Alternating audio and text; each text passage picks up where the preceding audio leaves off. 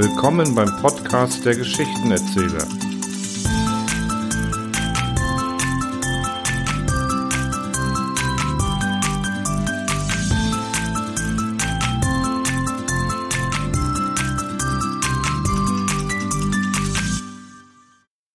Stanislav Lem, die Waschmaschinentragödie aus den Erinnerungen des Ion Tichy.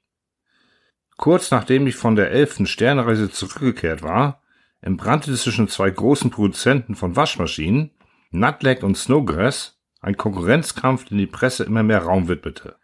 Nutleg hatte wohl als erster vollautomatische Waschmaschinen auf den Markt gebracht, die nicht nur selbstständig zwischen Weiß- und Buntwäsche unterscheiden konnten, nicht nur wuschen, ausfrangen, trockneten, bügelten, stopften und säumten, sondern den Besitzer auch durch kunstvolle Autogramme erfreute.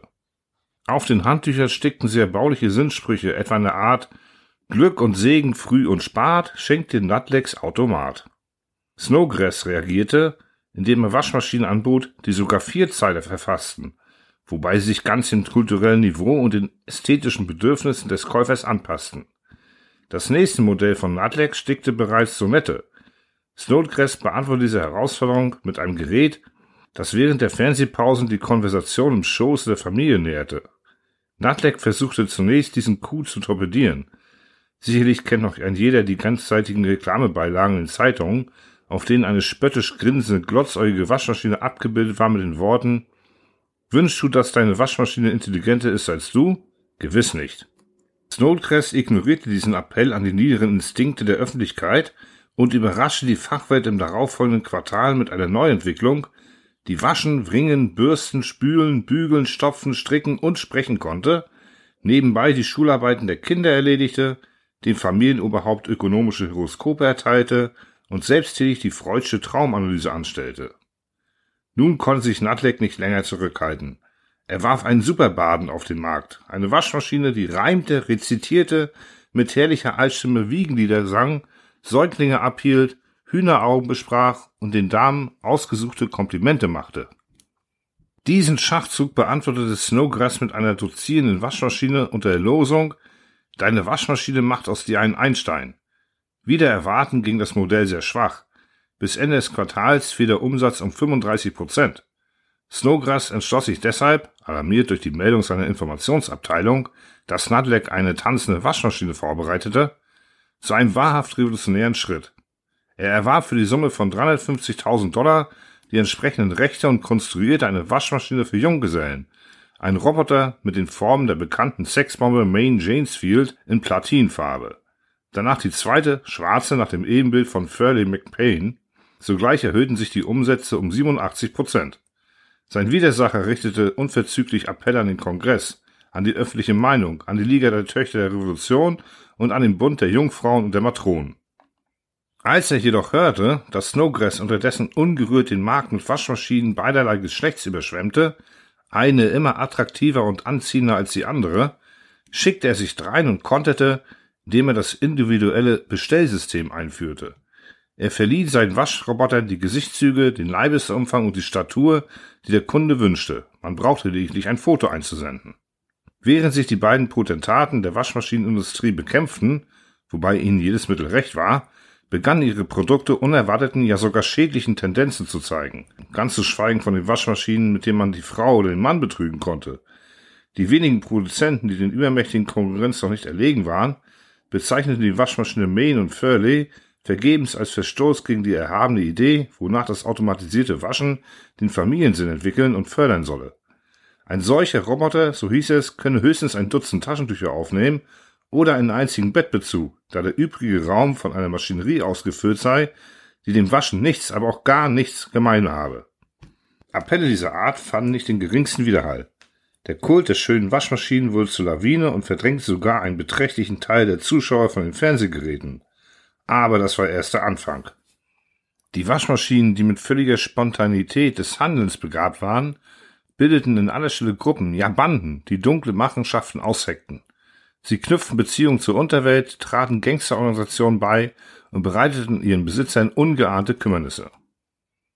Der Kongress erkannte, dass es eine Zeit war, mit einem gesetzgeberischen Akt einzugreifen, um dem Chaos der freien Konkurrenz ein Ende zu bereiten. Aber noch ehe die Beratungen ein Ergebnis zeitigten, hatten unwiderstehlich geformte Wringmaschinen mit Sexappeal den Markt erobert. Dazu geniale Frottiermaschinen und eine besondere, gepanzerte Ausgabe der Waschmaschine Showtomatic. Dieses Modell, angeblich ein harmloser Zeitvertreib für Indianer spielende Kinder, war nach einer kleinen Veränderung in der Lage, jedes beliebige Ziel durch Dauerfeuer zu vernichten. Während einer Straßenschlacht der Gang Struzzelli gegen die Bande Fooms Baron, die ganz Manhattan terrorisierte, Sie erinnern sich, das war damals, als das Empire State Building in die Luft flog, fielen auf beiden Seiten mehr als 120 bis zu den Deckeln bewaffnete Waschmaschinen. Damals trat das Gesetz des Senators McFlaken in Kraft. Es besagte, dass niemand für die rechtswidrigen Handlungen seiner vernunftbegabten Maschinen verantwortlich sei, vorausgesetzt, dass die Verfehlungen ohne sein Wissen und ohne seine Zustimmung begangen wurden. Leider öffnete diese Verordnung sträflichen Missbrauch Tür und Tor. Die Besitzer schlossen mit ihren Wasch- oder Wringmaschinen geheime Abkommen, stifteten sie zu kriminellen Delikten an, blieben aber selbst völlig unbehelligt, weil sie sich auf das McFlaken-Gesetz beriefen. Es erwies sich als unumgänglich, die Bestimmung zu verändern. Die neue Fassung, das sogenannte McFlaken-Glamkin-Gesetz, verlieh den vernunftbegabten Mechanismen mit gewissen Einschränkungen den Status von juristischen Personen, vornehmlich im Bereich des Strafrechts. Es sah Bußen für die Dauer von 5, 10, 25 und 250 Jahren vor. Zwangswäsche bzw. Zwangsfrottieren, verschärft durch Vorenthalten von Öl, aber auch physische Strafen, einschließlich des Kurzschlusses. Wieder erwarten stieß man bei den praktischen Anwendungen dieses Gesetzes auf Hindernisse, wie wohl am besten der Fall Hampelson beweist. Eine Waschmaschine, man bezichtigte sie mehrerer räuberischer Überfälle, wurde vom Eigentümer, eben diesen Humpelson, in ihre Bestandteile zerlegt und dem Gericht als ein Haufen von Drähten und Spulen vorgelegt. Der Kongress sah sich deshalb gezwungen, das Gesetz durch eine Novelle zu ergänzen, die als McFlaken-Glamkin-Ramphony-Novelle bekannt wurde. Sie erklärt die geringste technische Veränderung an einem Elektronenhirn, gegen das ein Verfahren lief, als strafbare Handlung. Damals kam es zu der Strafsache Hindendrupel. Ein Geschirrspüler hatte des Öfteren Kleidungsstücke seines Herrn angezogen, den verschiedensten Frauen die Ehe versprochen und vielen von ihnen Geld entlockt. Von der Polizei in Flagranti ertappt, zog er sich von den Augen der staunenden Detektive aus, verlor dadurch das Erinnerungsvermögen und konnte nicht bestraft werden. Das bewog den Kongress zur Verabschiedung des McFlaken, Glumpkin, Ramphony, Homeling, Piafka Gesetzes, in dem es hieß, Elektronengehirne, die sich entkleiden, um der gerichtlichen Verfolgung zu entgehen, werden zum Verschrotten verurteilt. Anfangs schien das Gesetz die Haushaltsroboter abzuschrecken, denn auch in ihnen lebte, wie in allen vernunftbegabten Wesen, der Selbsterhaltungstrieb. Schon bald stellte sich aber heraus, dass bestimmte Interessenten verschrottete Waschmaschinen aufkauften und sie rekonstruierten. Der sogenannte Anti-Auferstehungsentwurf der Novelle zum McFlaken-Gesetz, der daraufhin von einem Kongressausschuss angenommen wurde, scheiterte am Widerstand des Senators Guggenheim. Kurze Zeit später kam man dahinter, dass dieser Senator eine Waschmaschine war. Von Stund an wurde es gang und gäbe, die Abgeordneten vor jeder Sitzung abzuklopfen. Traditionsgemäß wird dafür noch heute noch ein zweieinhalb Pfund schwerer Eisenhammer verwendet. In jenen Tagen kam es zum Fall Murderson. Verhandelt wurde gegen eine Waschmaschine, die ihrem Herrn böswillig die Hemden zerriss, die durch Pfeiftöne in der gesamten Umgebung den Radioempfang störte die Greisen und Minderjährigen anstößige Angebote machte und mehreren Personen Geld entlockte, indem sie sich am Telefon als Stromlieferant ausgab. Unter dem Vorwand, sich gemeinsam Briefmarken anzusehen, lud sie die Wring- und Waschmaschinen aus der Nachbarschaft ein und beging an ihnen perverse Handlungen. In ihrer Freizeit widmete sie sich dem Vagabundentum und der Bettelei.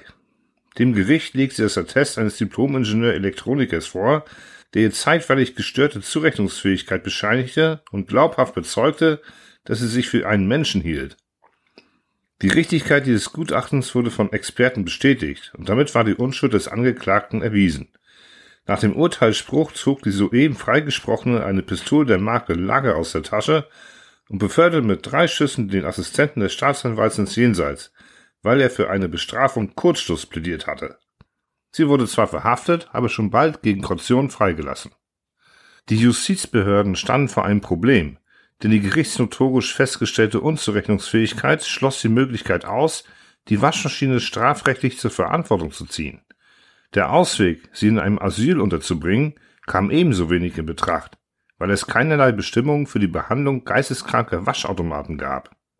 Eine juristische Lösung dieser akuten Frage geschattete erst das McFlaken, Glamkin, Rapforni, Hamling, Piafka, Snowman, Fitulis, Birmingrad, Fitole, Garobka, Falseli, Gokerne, Maidanski Gesetz, und zwar zur rechten Zeit. Denn die Affäre Murderson weckte in der Öffentlichkeit einen gewaltigen Bedarf an unzurechnungsfähigen Elektronenhören. Mehrere Firmen begannen sogar, absichtlich defekte Apparate zu produzieren. Zunächst in den Varianten Sadomat für Sadisten und Masomat für Masochisten. Nutlake, der phänomenale Gewinner verbuchte, brachte das Universalgerät Sadomatic heraus, das sich ebenso gut zum Schlagen wie zum Geschlagenwerden eignete. Gerüchte, nach denen er ein besonderes Modell unter Bezeichnung Narcissimatic in den Handel erzielen wollte, waren böswilligerweise von der Konkurrenz in Umlauf gesetzt worden. Das oben erwähnte Gesetz, das diesen Auswüchsen einen Riegel vorschob, sah die Schaffung von Asylen vor, in denen die abseitig veranlagten Waschmaschinen und ähnlichen Automaten eingeliefert werden sollten. Einmal als juristische Personen anerkannt, begannen die geistig rührigen Massen der Nutlickschen und Snodcrestschen Produkte in breitem Umfang von ihren konstitutionellen Rechten Gebrauch zu machen. Ihre Zusammenschlüsse vollzogen sich immer spontaner. Wie Pilze schossen Organisationen aus dem Boden, die Gesellschaft der menschenfreien Anbetung zum Beispiel, oder die Liga für elektronische Gleichberechtigung. Ja, es kam sogar zur Wahl einer Miss-Waschmaschine und ähnlichen Veranstaltungen. Die Soziologen konnten auf diesem Gebiet zwei typische Entwicklungstendenzen beobachten. Einerseits erlagen viele Küchenroboter den Verlockungen des menschlichen Lebens und waren bemüht, sich so weit wie möglich den Formen der vorgefundenen Zivilisation anzupassen. Andererseits erstrebten die bewussteren, geistig flexibleren Individuen eine neue, von Grund auf elektronifizierte Zivilisation, was die Gelehrten jedoch am meisten beunruhigte, war die ungehemmte natürliche Vermehrung der Roboter. Einflussreiche Fabrikanten begannen, der Gefahr einer Küchenmaschineninvasion entgegenzuwirken, indem sie einen Geheimvertrag über die Begrenzung der Ersatzteillieferungen abschlossen. Die Folgen ließen nicht auf sich warten. Jedes Mal, wenn in Kaufhäusern und Geschäften neue Warenlieferungen eintrafen, bildeten sich lange Schlangen humpelnder, stotternder, ja sogar ganzseitig gelähmter Wasch-, Wring- und Frottiermaschinen. Vielerorts kam es zu Unruhen, und schließlich wagte sich nach Einbruch der Dunkelheit kein ehrlicher Roboter mehr auf die Straße, denn er musste gewärtig sein, von Räubern überfallen, zerlegt und edler Körperteile beraubt zu werden. Wenn sich die gewissenlosen Maschinen aus dem Staube machten, blieben auf den Straßenpflaster nur die leeren Blechhüllen der Opfer zurück. Sonderlinge und Originale braucht man bekanntlich nicht zu sehen. Sie keimen seit je von selbst. Auch in jener Zeit fehlten sie nicht. Sie verkündeten Thesen, die sich weder mit dem gesunden Menschenverstand noch mit der beherrschenden Meinung vereinbaren ließen. Eine gewisser Catholius Matras, Philosoph mit hausbackener Bildung und Fanatiker von Geburt, gründete die Schule der sogenannten Kybernophilen. Ihre Lehre besagte, dass die Menschheit von ihrem Schöpfer erschaffen worden sei, um den Zweck zu erfüllen, den auch ein Baugerüst zu erfüllen habe, Hilfsmittel zu sein, Werkzeug, Werkzeug, um die vollkommene Elektronengehirne zu entwickeln. Die Matras-Sekte hielt das Weiterbestehen der Menschheit für ein reines Missverständnis. Sie schuf einen Orden, der sich durch die Kontemplation der elektronischen Denkens widmete und gewährte, soweit dies möglich war, allen Robotern Zuflucht, die etwas auf dem Kerbmetall hatten. Katholius Matras selbst, unzufrieden mit dem Erfolg seines Wirkens, beschloss einen radikalen Schritt auf dem Wege zur völligen Befreiung der Automaten vom Joch des Menschen. Zu diesem Behufe holte er zunächst den Rat einer Reihe hervorragener Juristen ein, erwarb ein Raumschiff und flog zu den verhältnismäßig nahegelegenen Nebelfleck des Grab. In dessen leeren Gefilden, die nur vom kosmischen Staub erfüllt waren, vollfüllte er schwer zu beschreibende Handlungen, die einen unvorstellbaren Skandal auslösten. Am Morgen des 29. August brachten alle Zeitungen die geheimnisvolle Kunde, im Nebelfleck des Grab wurde ein Objekt von der Größe 520 Meilen mal 80 Meilen mal 37 Meilen entdeckt. Das Objekt mache schwimmähnliche Bewegungen.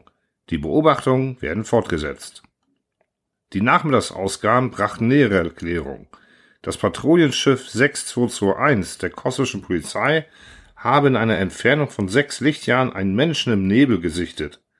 Der Mensch, er entpuppte sich aus der Nähe als Riese von mehreren hundert Meilen Länge, bestehend aus Kopf, Rumpf, Händen und Füßen, sei von einer dünnen Staubhülle umgeben. Er habe dem Patrouillenschiff zugewinkt und sich dann abgewandt. Die Aufnahme der Funkverbindung bereitete keine Schwierigkeiten. Das seltsame Wesen gab vor, der ehemalige Katholius Matras zu sein. Vor zwei Jahren sei er an diesen Platz gekommen und habe sich, die lokalen Rohstoffreserven nutzend, in Roboter verwandelt. Er werde sich auch weiterhin langsam, aber stetig vermehren, denn es sage ihm zu, und er bitte sich aus, ihn nicht daran zu hindern. Der Fall Matras, der in der Presse weiten Widerhall fand, begann sich langsam zu einem Skandal auszuweiten. Raumschiffe, die den Grab passierten, fingen Bruchstücke aus Funksprüchen auf, in denen Matras als Katholius der Erste auftrat. Aus dem wirren Geschwätz war nur so viel zu entnehmen, dass Matras alius Katholius der Erste zu anderen sprach, und zwar so, als ob sie seine eigenen Körperteile wären, als ob sich jemand mit seinen eigenen Händen oder Beinen unterhielte. Katholius der Erste oder die aus ihm entstandenen Roboter schienen einen Staat gegründet zu haben. Die Behörden beschlossen, den Machenschaften des Usurpators ein Ende zu setzen. Die Aktion sollte offiziellen Charakter tragen, das musste sein, aber zu diesem Zweck brauchen sie einen Namen, das heißt eine rechtliche Grundlage. Dabei tauchten die ersten Klippen auf. Das McPhleeken-Gesetz bildete einen Anhang zum Kodex des Zivilverfahrens über Mobilien, denn Elektronengehirne galten als Mobilien. Das sonderbare Gebilde im Nebelfleck des Grab indes hatte die Ausmaße eines Planetoiden und Himmelskörper wurden, obwohl sie sich bewegten, als Immobilien angesehen. Daraus ergaben sich Fragen über Fragen. Kann man einen Planeten verhaften? Ist eine Ansammlung von Robotern ein Planet? Ist dieser Matras ein zerlegbarer Roboter? Oder muss man ihn als eine Vielzahl von Robotern betrachten? Der juristische Berater des Matras stellte sich den Behörden vor und unterbreitete ihnen eine Erklärung, in der sein Klient behauptete, er habe sich zum Nebelfleck des Grab begeben, um sich in Roboter zu verwandeln. Das State Department wusste genau, dass ihr durchtriebener Gegenspieler nicht nur zum Scherz im Nebelfleck des Grab herumschwamm, Matras wollte einen Präzedenzfall schaffen, gegen den es keine gesetzliche Handhabe gab, und man war sich darüber im Klaren, dass ein Schritt unabsehbare Konsequenzen nach sich ziehen würde, wenn es nicht gelänge, ihn als strafbar zu deklarieren. So brüteten denn die findigsten Köpfe Tag und Nacht über den Akten, verfielen auf immer gewagte juristische Winkelzüge, emsig bemüht, ein feinmaschiges Netz zu knüpfen, in dem sich Matras verfangen und ein unrühmliches Ende finden sollte. Aber was sie auch immer ersannen, jeder ihrer Vorstöße wurde durch die Gegenaktion des Anwalts vereitelt. Ich selbst verfolgte den Verlauf der Kämpfe mit lebhaftem Interesse, als ich eines Tages, völlig unerwartet, von der Anwaltskammer zu einer außerordentlichen Plenarsitzung eingeladen wurde, und zwar zur Debatte über die Affäre Vereinigte Staaten contra Catholius Matras. Die Elite der Anwälte führte die gewaltigen Logen, die Etagen und die Reihen im Parkett. Ich hatte mich ein wenig verspätet, die Beratungen waren bereits im Gange. So nahm ich leise in einen der letzten Reihen Platz und lauschte den grauten Herrn, der gerade sprach. Der ehrwürdige Jurist wurde mit herzlichem Beifall begrüßt, als er ans Podium trat. Meine Herren, sagte er mit rüstiger Greisenstimme, Untersuchen wir zunächst, wie man einen Staat gründet. Man kann ihn, wie Sie wissen, auf verschiedene Weise ins Leben rufen. Unser Vaterland war einst eine englische Kolonie, erklärte dann seine Unabhängigkeit und konstituierte sich zu einem Staat. Trifft das auch auf Matras zu? Die Antwort lautet, wenn Matras bei Sinnen war, als er sich in einem Roboter verwandelte, kann seine staatsfällende Tat als juristisch einwandfrei angesehen werden. Allerdings müsste man seine Nationalität als elektronisch bezeichnen. Wenn er hingegen nicht bei Sinnen war, dann kann sein Schritt keine rechtliche Anerkennung finden. An dieser Stelle erhob sich ein weißhaariger Greis, offensichtlich noch bejahrter als sein Vorredner. Hohes Gericht, äh, hohes Gericht, äh, Verzeihung, meine Herren, gestatten Sie mir folgenden Einwand.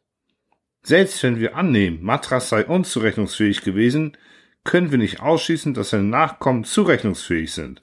Das würde bedeuten, dass der Staat, der zunächst nur als das Produkt eines kranken Hirns gegründet wurde und somit den Charakter eines krankhaften Symptoms besaß, später objektiv, das heißt de facto, zu existieren begann. Allein deshalb, weil sich seine elektronischen Bürger zu ihm bekannten. Da aber niemand den Bürgern eines Staates, die ja immerhin sein legislatives System darstellen, verbieten kann, auch die unberechenbarste Obrigkeit anzuerkennen, aus den Erfahrungen der Geschichte wissen wir, dass das schon mehrmals geschah, impliziert somit die Existenz des Staates de facto seine de jure Existenz. Entschuldigen Sie, ehrenwerter Opponent, warf Professor Pingerling ein. Matras war immerhin ein Bürger, also was tut's, rief der leidenschaftliche Greis. Wir können Matras Staatsgründung anerkennen oder nicht. Erkennen wir an, dass ein souveräner Staat entstanden ist, dann werden unsere Ansprüche hinfällig. Erkennen wir das nicht an, Dann müssen wir uns darüber einigen, ob wir uns es wenigstens mit einer juristischen Person zu tun haben oder nicht. Wenn nicht, wenn wir keine juristische Person vor uns haben, dann existiert das ganze Problem gar nicht. Dann gibt es in dem Fleck des Krab nur einen Haufen Schrott und unsere Versammlung hat überhaupt nicht darüber zu beraten. Sechs Stunden lang ging es so weiter. Ich hörte mir noch an die 20 Redner an, sie alle sprachen logisch exakt und bemühten sich, das eine oder das andere zu beweisen. Dass Matras existiere, dass er nicht existiere, dass ein Roboterstaat gegründet habe oder vielmehr ein Organismus, der sich aus Robotern zusammensetze. Dass Matras auf den Schrotthaufen gehöre, weil er gegen eine Reihe von Gesetzen verstoßen habe. Aber auch, dass man ihn keine Rechtsverletzung bezichtigen könne. Der Anwalt Wurpel wollte möglichst alle zufriedenstellen, indem er erklärte, Matras sei ein Planet und gleichzeitig ein Roboter. Im Grunde genommen sei er allerdings gar nichts. Die Debatte wurde immer leidenschaftlicher. Es fiel mir immer schwerer, den Ausführungen zu folgen. Die Ordner und die Sanitäter hatten alle Hände voll zu tun. Plötzlich wurden Rufe laut. Es befinden sich als Juristen verkleidete Elektronenhirne im Saal, die unverzüglich entfernt werden müssten, denn ihre Parteinahme unterliege keinem Zweifel, ganz zu schweigen davon, dass sie kein Recht besäßen, an den Beratungen teilzunehmen. Der Vorsitzende, Professor Horteldrops, begann mit einem kleinen Kompass in der Hand im Saal herumzugehen, und jedes Mal, wenn die Nadel zu zittern begann und auf einen der Sitzenden wies, angezogen von dem Blech und der Kleidung, wurde das betreffende Individuum auf der Stelle vor die Tür gesetzt. Auf diese Weise leerte sich der Saal bis zur Hälfte, während die Dozenten Fitz, Pitz und Clapperny ihre Reden schwangen, wobei man den letzteren mitten im Wort unterbrach, denn der Kompass hatte seine elektronische Herkunft verraten. In einer kurzen Pause stärkten wir uns am Buffet. Die lärmende Diskussion verstummte nicht eine Sekunde lang. Als ich in den Saal zurückkehrte, musste ich meine Hose festhalten, denn die erregten Juristen hatten im Gespräch immer wieder nach meinen Knöpfen gegriffen und mir alle abgerissen. Plötzlich entdeckte ich einen großen Röntgenapparat. Er stand neben dem Podium. Es sprach gerade Rechtsanwalt Plexus und behauptete, Matras sei ein zufälliges kosmisches Phänomen, da näherte sich mir mit drohender Miene der Vorsitzende. Die Kompassnadel in seiner Hand zitterte beängstigend. Schon hatte mich der Saaldiener am Kragen gepackt, als sich die Magnetnadel wieder beruhigte, denn ich hatte eiligst mein Taschenmesser, den Büchsenöffner und das Tee-Ei weggeworfen und die metallenen Klammern an den Sockenhaltern abgerissen. Als man sah, dass ich aufhörte, auf die Kompassnadel einzuwirken, wurde ich zur weiteren Teilnahme an den Beratungen zugelassen. Man entlarv noch 43 weitere Roboter und unterdessen bemühte sich Professor Bottenham nachzuweisen, Matras müsse als eine Art kosmischer Auflauf betrachtet werden. Mir fiel ein, dass davon bereits die Rede gewesen war, offensichtlich mangelte es den Experten schon an Ideen. Da begann erneut eine Kontrolle, eine Art Röntgenrazzia. Nun wurden auch die tugendsamsten Zuhörer gnadenlos durchleuchtet, und es zeigte sich, dass sich unter ihren tadellos sitzenden Anzügen Korund, Nylon, Kristall, Stroh und Plasterümpfe verbargen. In einer der letzten Reihen wurde sogar jemand entdeckt, der aus Twist bestand. Als der nächste Redner das Podium verließ, saß ich nahezu Mutterseelen allein in dem riesigen leeren Saal. Man durchleuchtete den Redner und setzte ihn vor die Tür. Der Vorsitzende, der letzte Mensch, der außer mir im Saal verblieben war, trat an meinen Stuhl. Nichts ahnt nahm ich ihm den Kompass ab. Die Nadel begann anklagend zu kreisen und zeigte dann auf ihn. Ich klopfte seinen Bauch ab. Es klang metallisch. Rasch packte ich den Kerl am Kragen, setzte ihn vor die Tür und blieb allein. Einsam stand ich vor den vielen Taschen, Aktenstößen, Zylindern, Spazierstöcken, Hüten, vor den ledergebundenen Büchern und vor den Galoschen. Eine Weile ständete ich durch den Saal. Als ich sah, dass nichts mehr für mich zu tun blieb, wandte ich mich kurzerhand um und ging nach Hause.